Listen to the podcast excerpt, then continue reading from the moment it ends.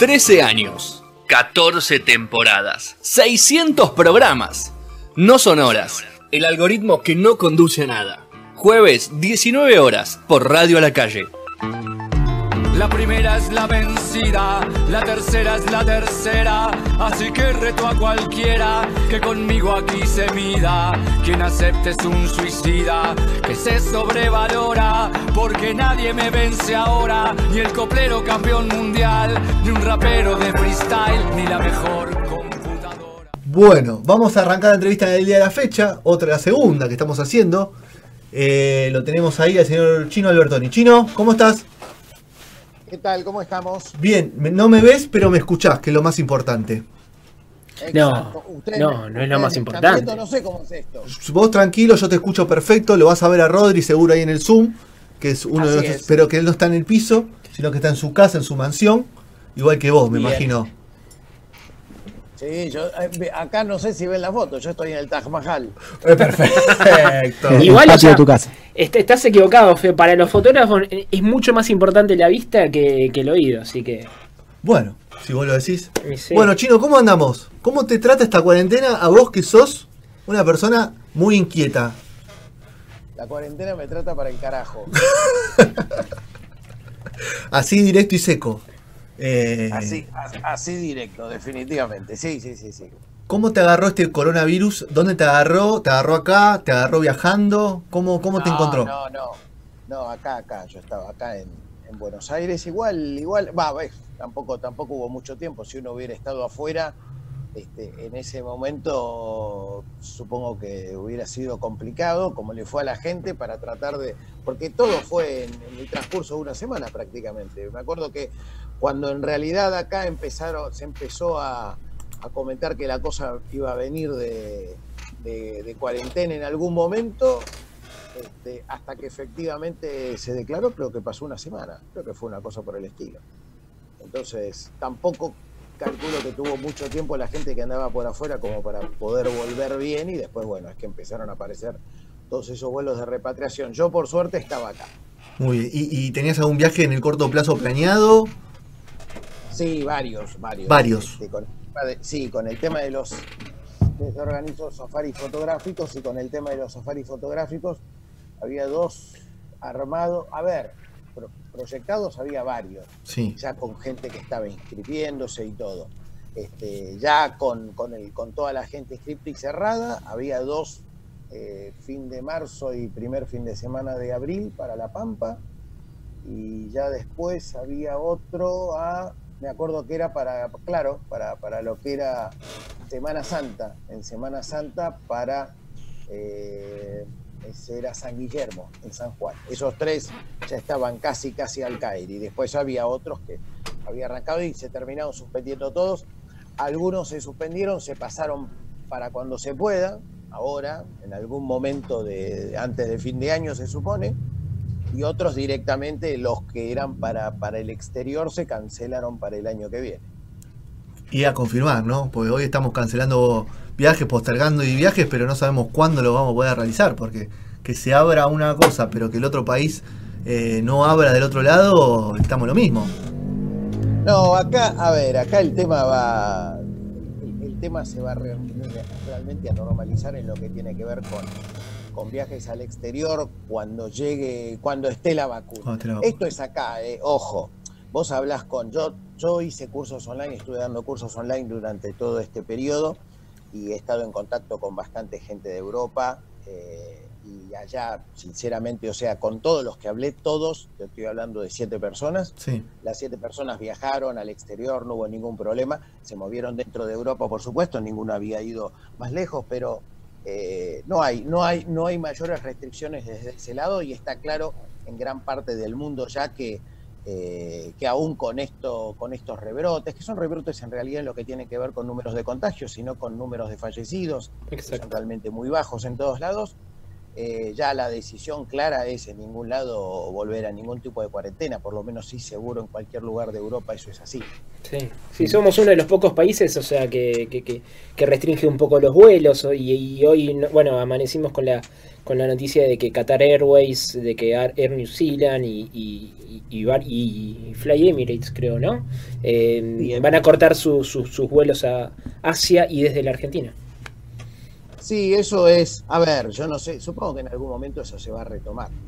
Eh, es, un problema, ese es un problema porque obviamente todo lo que tiene que ver con lo que son los vuelos, a, digamos, a Oriente, todo acá dependía, o sea, todo acá se manejaba con cuatro aerolíneas, que son Qatar Emirates, eh, Ethiopian, eh, desde el año pasado, desde hace en realidad un poquito más que el año pasado, y Turkish. Eh, al, ya, al ya tener dos menos, eso va a llevar posiblemente que también Ethiopian y Turkish, al tener menos competencia, los precios seguramente van a, van a manejarse de otra forma. Ethiopian estaba con, con valores muy, muy ventajosos, ¿por qué? Porque tenía, la, porque tenía, tenía los otros casos y entonces, bueno, la gente empezó a, marcharse para Etiopía, Etiopía.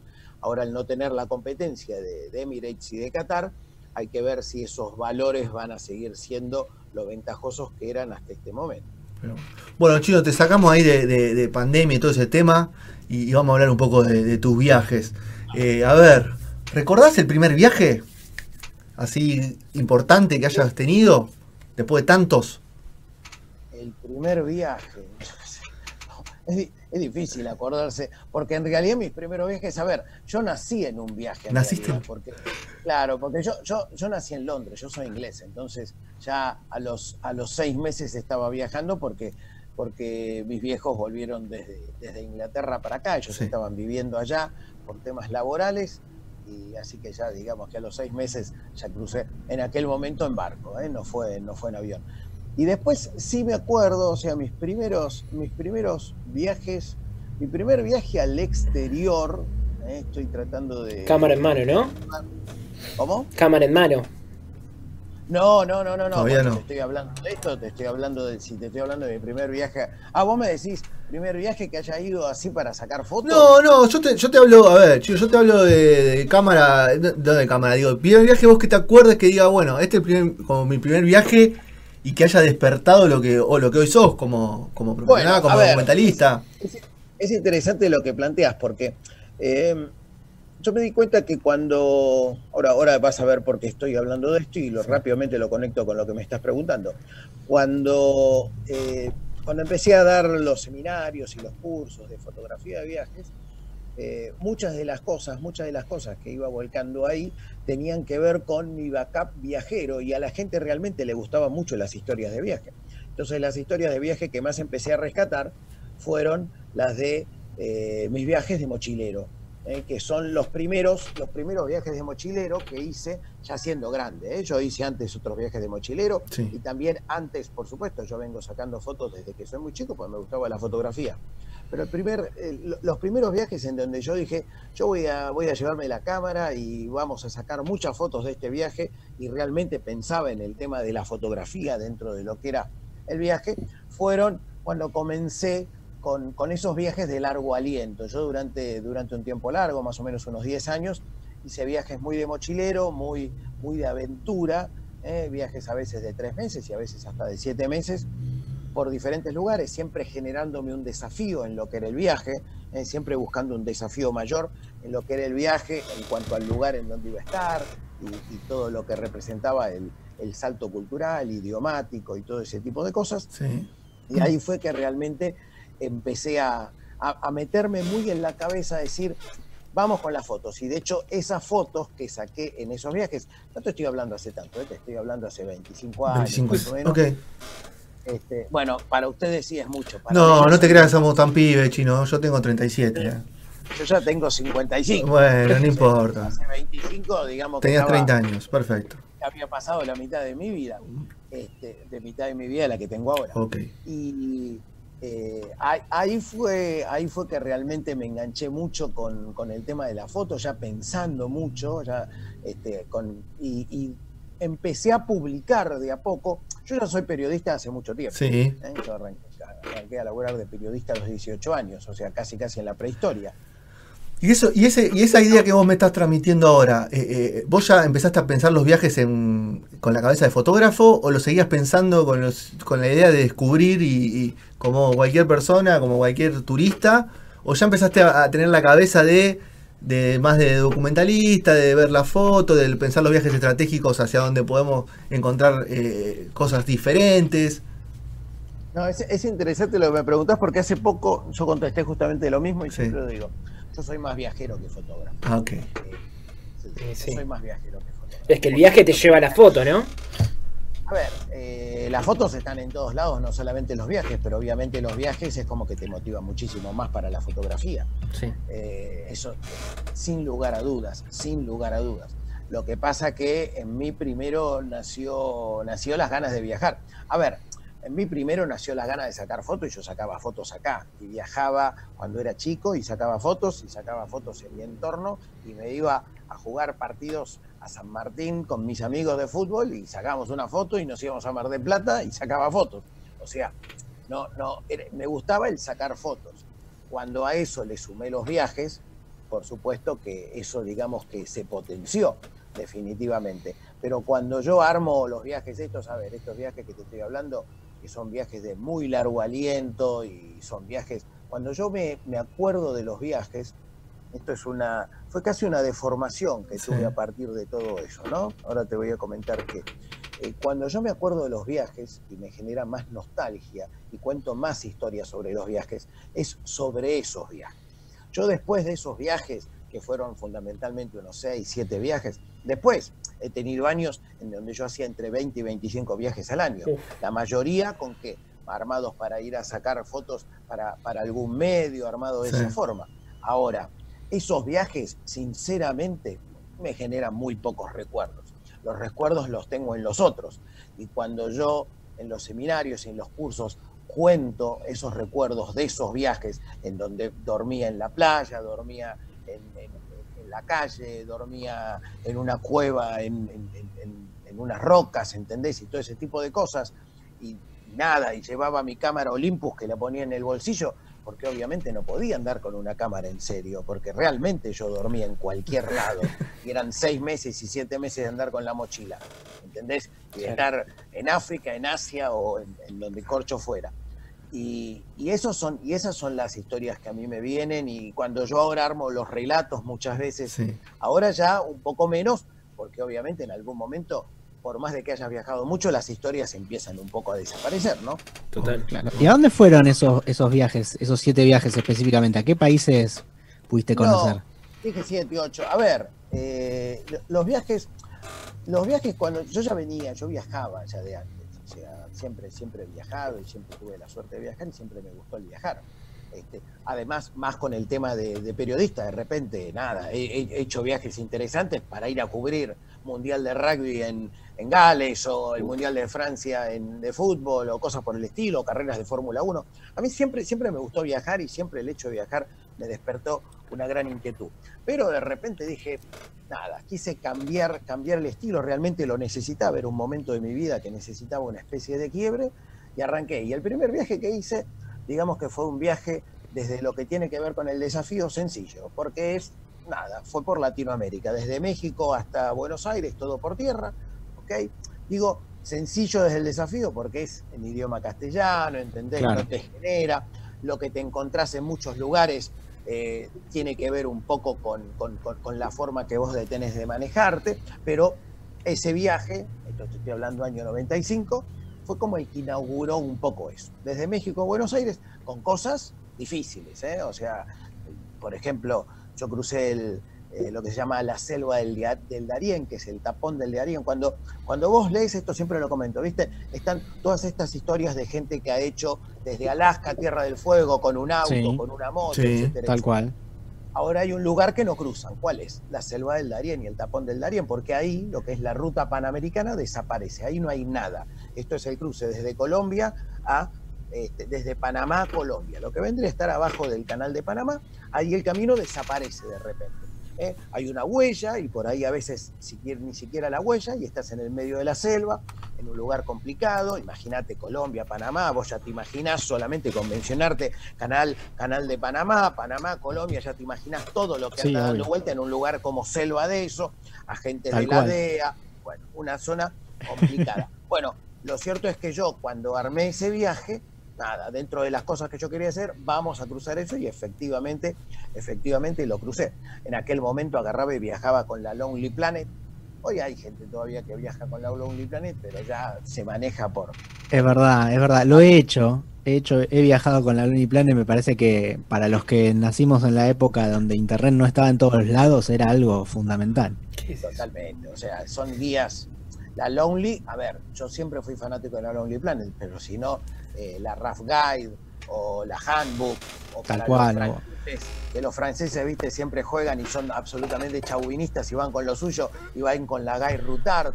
O sea, chino, chino, chino, acá lo tengo a, acá lo tengo a Nico al lado mío, Nico Petrone, que también es fotógrafo, te hizo un par de preguntas, que tiene 29 años, 29 años y me dice, ¿qué es la, lo que está hablando este hombre? ¿De qué habla? Explícale, por favor. No, la Lonely Planet realmente, la, la Lonely Planet era la, vía para, la, Biblia para los viajeros. O sea, cuando, cuando te encontrabas con un tipo mochileando, y que uno, a, mí lo que me sorprendió en esto fue la enorme cantidad de gente que me iba encontrando. Ojo, siempre me encontré muy poca gente de, en Latinoamérica no, pero cuando ya me fui a otros lugares, poca gente de Latinoamérica. O sea, siempre lo comento, eh, en Argentina, en Chile, también son dos lugares y alguno más, vos tenés mochileros, pero el mochilero es un mochilero hasta los 25 años. ¿ok?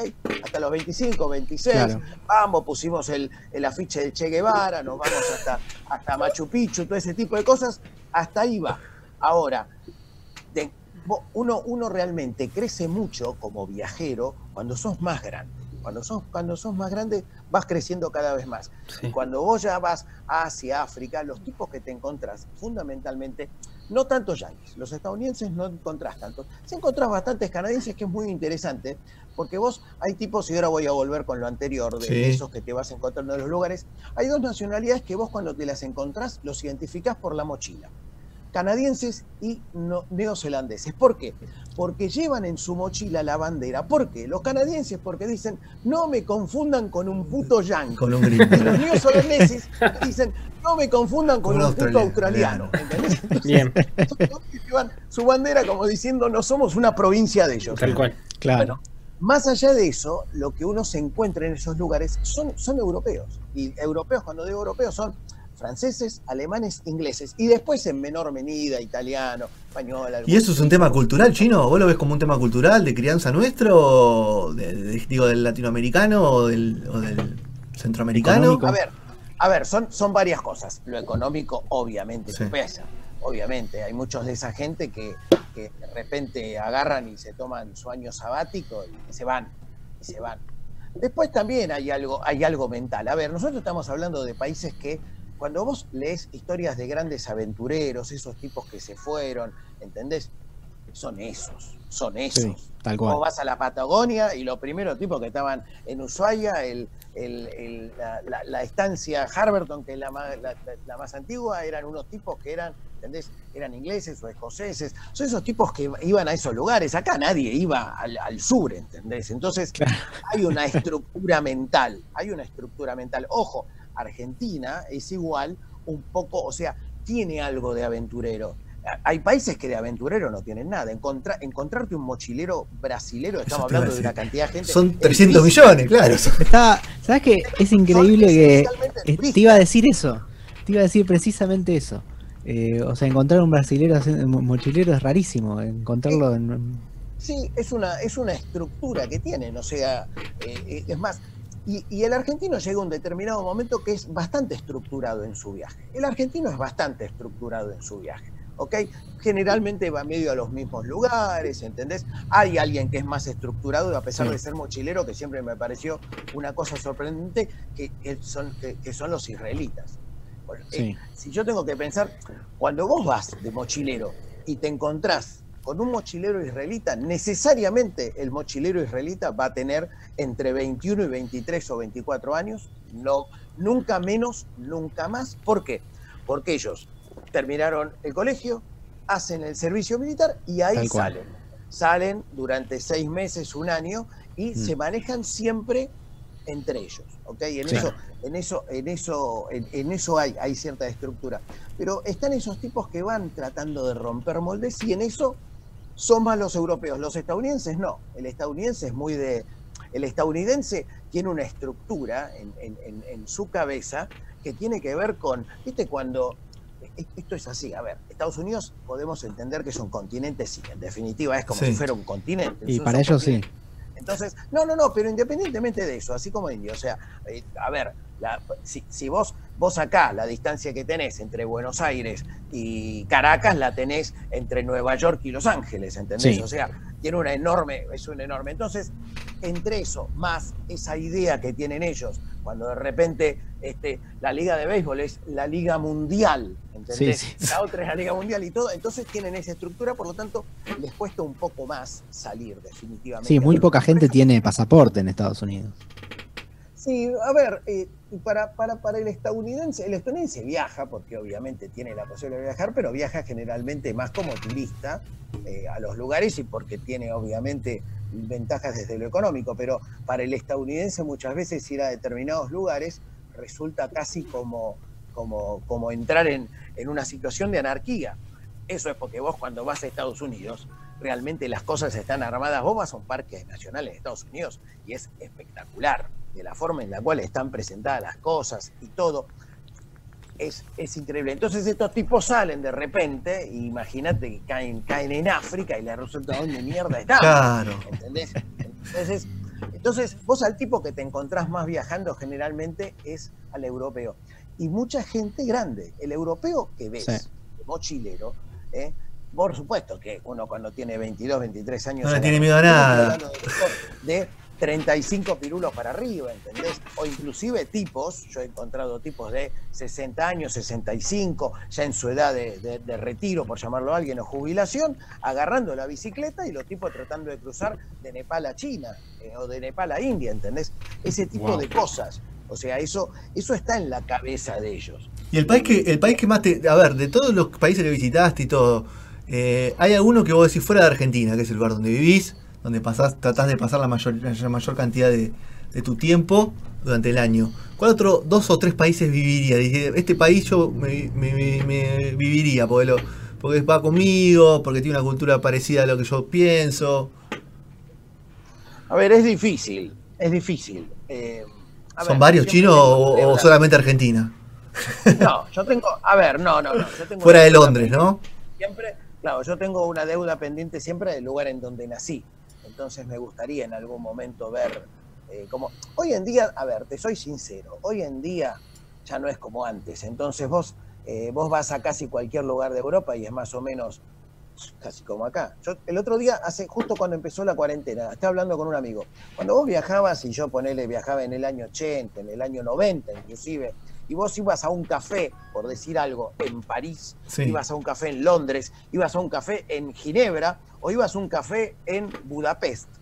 Había algo de ese café que era de ese lugar, ¿entendés? Sí. Y vos te sentías que estabas en otra cosa. Hoy en día vas a un Starbucks y es lo mismo el Starbucks acá que en. Singapur, ¿entendés? Entonces, todos los lugares hoy, en muchos lugares del mundo, están armados con esa estética, que es la estética que nos cuadra bien por alguna razón a todos, ¿entendés? Vos, vos cuando vas a un café acá, todos Sí. los cafecitos están armados más o menos de la misma Pero forma. Londres mantiene algo, ¿no? A mí me parece que como los, los Reino Unido, Ingla- va, Inglaterra más que Reino Unido, trata de mantener desde, bueno, la, la forma de los autos, de cómo manejan, hasta, me parece que como que son bastante, eh, eh, tratan de, de mantener alguna que otra. Más que nada, justo me disparaste lo de los cafecitos, Rodri también me vas a ver corregir, los cafecitos esos chiquititos los siguen teniendo ellos en los barrios. No, no, a ver, yo no me, yo no me, por supuesto, todos los lugares tienen sus lugares con muchísima Sí. identidad.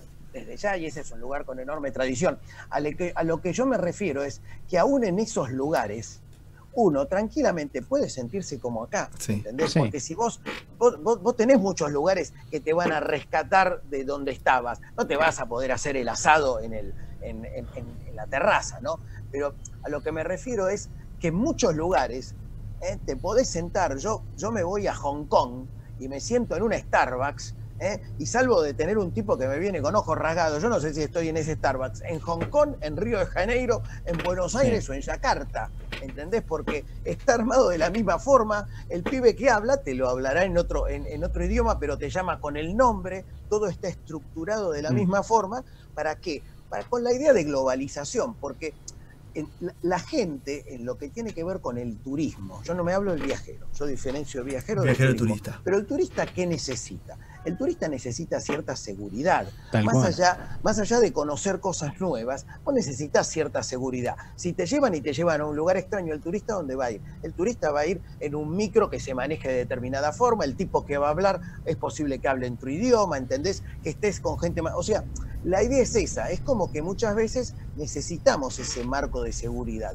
Y hoy con esto que tiene que ver con la globalización, ese marco de seguridad lo tenemos en, en muchísimos lugares pero desde ya que cada lugar tiene, tiene, tiene su propia impronta y a veces vas a lugares que ya no tenés nada de globalizado, ¿entendés? Ahí es mucho más complicado rescatar esas cosas, pero este, yo, yo calculo que para, para, para, para casi cualquiera vivir en la mayoría de los lugares de Europa, cualquier, cualquier argentino, este, poder vivir en, en, un lugar de Europa no le generaría, o en otro lugar de Latinoamérica, no le generaría muchos choques culturales. No, no, generaría grandes choques culturales. Sí, cuando ya pasas a un lugar asiático o a un lugar africano, sin lugar a dudas. Vamos con las últimas dos. Lo voy a, Nico que me viene preguntando y después una de Rodri que le haya quedado ahí en el tintero. Vamos. Bueno, yo, yo te voy a hacer una doble, una doble pregunta eh, por ser fotógrafo. Eh, eh, ¿Qué porcentaje de tus valijas conforman la parte fotográfica? Y, la segunda, ¿qué eh, equipo no te puede faltar eh, en, tu, en, tu, equipo eh, fotográfico, ¿no? Para, para, el viaje. Bueno, hoy en día lo fotográfico me ocupa bastante del porcentaje. O sea, obviamente lo llevo en mi mochila, es, todo de mano. Sí. Pero mi mochila de mano, entre eso más la computadora que necesariamente tengo que llevar siempre. Siempre, siempre, sí. Eh, me, termina pesando casi más eso que todo lo otro. Es como para, para pagarle un asiento, ¿no? Casi. Claro, no, a veces no, pero a veces me dicen, vos tenés algo para despachar. Yo me da pena despacharlo, pero lo tengo que despachar. Pero, este, porque, a ver, yo soy un tipo, digamos, bastante ¿cómo decirlo?, bastante espartano para lo que tiene que ver con su vestimenta. Yo soy medio... Eh, soy, soy, como, soy como medio marciano. ¿A qué me refiero? Yo no necesito muchos, muchos abrigos, ni necesito, o sea, para mí es más o menos casi lo mismo el verano que el invierno en muchos lugares, salvo que me diga que vas a Alaska y me voy al Caribe. Tal cual. ¿Entendés? Sí. Pero, pero entonces no, la ropa que llevo no, es, no es nunca mucha, ¿entendés? Este, me manejo con un calzado, si voy mucho tiempo con dos, ¿entendés? Un par de pantalones. Por lo tanto, lo que yo llevo ahí para lo que tiene que ver con el día a día es, son pocas cosas. Obviamente, si voy a un lugar con mucho calor y voy 20 días, me voy a tratar de llevar 15 remeras, porque, y en algún momento le algo, porque, porque te cagás de calor o una cosa por el estilo. Entonces, lo que más pesa es el equipo. Y el equipo hoy en día, este, cuando hago estos viajes ya de safari fotográfico, que obviamente es todo con, es todo con mucho cuidado, ¿entendés? Vas a un buen hotel, el equipo va a estar con, eh, bien cuidado y todo ese tipo de cosas, y ahí sí, entonces agarro y llevo este, a veces una, a veces dos cámaras, y trato de llevar siempre este, tres, cuatro, cuatro lentes dependiendo a veces del viaje. O sea, yo tengo un 150, 600, si voy a hacer un viaje que no voy a sacar prácticamente nada de fauna, llevo un, un, hasta un 300, ¿entendés? Y entonces ese lo dejo. No tiene sentido, si voy a un lugar, ponele que me vaya a la India, donde fundamentalmente puedo ir a algún lado, a Ratan, por algún lugar, sacar algo de fauna, pero fundamentalmente voy a andar en otra cosa. Y el 150-600, que es un socotroco que pesa un montón, no lo voy a llevar. Pero sí, el equipo termina siempre pesando bastante, por supuesto. Y yo te diría que entre el equipo y, y la, y lo que es la computadora, que yo la llevo siempre porque lo que hago es cuando termino cada noche, trato de bajar las fotos y hacer una selección. Eso siempre me lo puse este, como, como método. Yo agarro, todo día, si no es todos los días, cada dos días por ahí, en la medida de lo posible, descargo todas las fotos y hago una selección. No es que solamente descargo las fotos, sino que lo que busco es que cuando yo vuelva, si me fui a la India 15 días, en lugar de volver con 10.000 fotos, me vuelva con 800 fotos. Muy bien. Estamos charlando con el chino Albertoni, cerrando ya la entrevista. Eh, Rodri, ¿le ¿te quedó algún, la última para el chino? Sí, eh, me gustó cuando dijo eso, dijo voy a Alaska o, hace mucho calor me llevo remeras. ¿Cuál fue el viaje más extremo en cuanto a lo climático? Ese que te puso a prueba en ese sentido. Más extremo en cuanto a lo climático, de los dos lados. A ver, yo sufro, puedo ser que sufro un poco más el frío que el calor, pero sí he tenido, he tenido, he tenido situaciones de mucho frío, mucho frío. Y esto tiene que ver porque soy un desastre en, mi previsión. Este, hago un paréntesis y vuelvo a, voy a volver a una situación. Cuando yo armo estos safaris fotográficos, que armo muchos, la verdad, la gente obviamente me pregunta qué te conviene llevar, tal cosa, tal otra, unas botas. Y entonces yo a partir de ahí me empecé a informar, porque yo soy un tipo que me voy a un humedal, voy a meter los pies en el agua y me voy con las pampero, ¿entendés? O sea, y, me quedo con las pampero y con, y con las medias mojadas y sigo así dos días. O sea, soy un hijo de puta absoluto. Entonces, es muy complicado. Pero bueno, por este tema de no, de, de, no manejar bien el frío, a veces realmente he sentido mucho, mucho, mucho frío en la noche, muchísimo frío en la noche. Ahora, la última vez fue justamente, nada, si empiezo a acordarme de, de, momentos de cagarme de frío, he tenido en 78 lugares. Me acuerdo una vez que, estaba en, ¿en dónde era? En, Israel.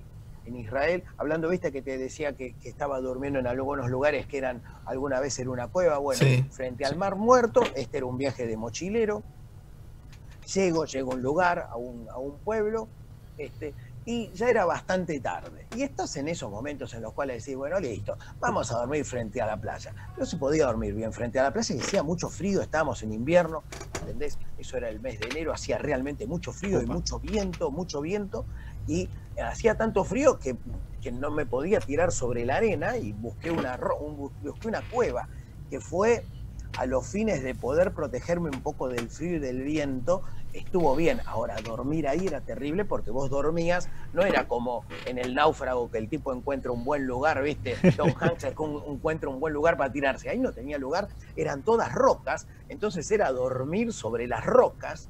Imagínate cómo te quedaba la espalda. Sí, sí, malísimo. Entonces dormí, pero y me cagué de frío, me cagaba de frío total, total, total. Hacía muchísimo frío, muchísimo frío. Güey, chino, eh, muchas gracias por el tiempo, por, la buena onda, porque te mandamos ahí el correo y al toque la predisposición genial y aparte te agarramos acá en el país, así que tranquilo para, para que puedas para que puedas sentarte a charlar con nosotros.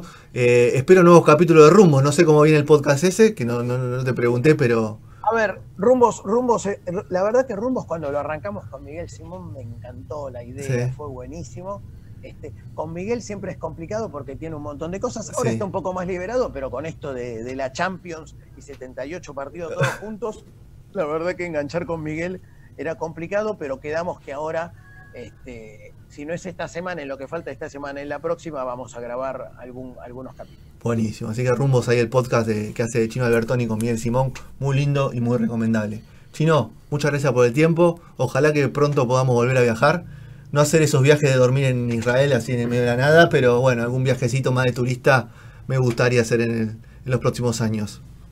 Sí, esos viajes, cuando armo estos viajes, obviamente no, no lo armo de esa forma, pero te aseguro que siento una nostalgia con viajar de esa forma total.